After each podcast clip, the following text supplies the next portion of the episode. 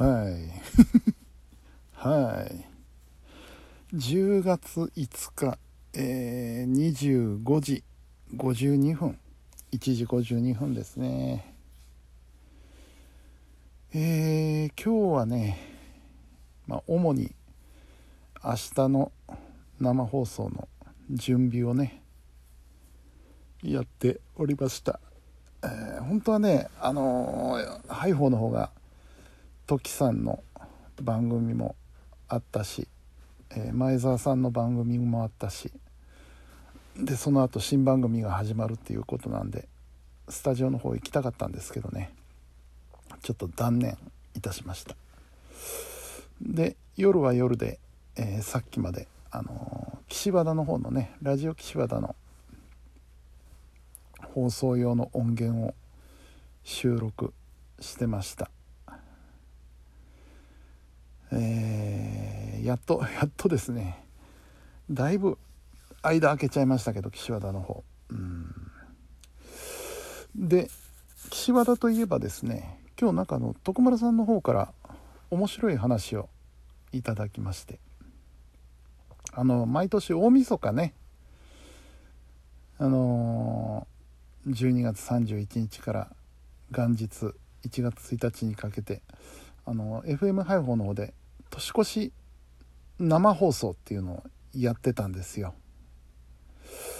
で、えー、今年はね多分ちょっと体制がいろいろ変わったんで、えー、ハイホーの方ではそれはないだろうなとふうに考えておったところですね。あの岸和田の方から カウントダウン特番来ないかっていう話があるらしくてですね。そら面白いな と思って。うん。あの参加できたら面白いですね。やってみたいですね。でダメでもあの見学で行ってやろうかと思ったりして。見にだけ。うん。いやありがたい話でね。実現したら面白いなと思っております。さあいよいよ明日明日から生放送ですね。一応まあ準備はしましたけれども。うんまあ不安要素は特にないんですけれど。今後ですよね。今後続けていけるのかネタが続くのか。という部分の不安はあるのでまあ一回一回ちょっと頑張っていかないと。いけないなと。うん。それからえあさってですね。金曜日。これ昨日言ったかな。あのー、収録 FM 配報の方でちょっと収録の依頼がありましたんでまあちょっとやってこようかなと思うんですけど。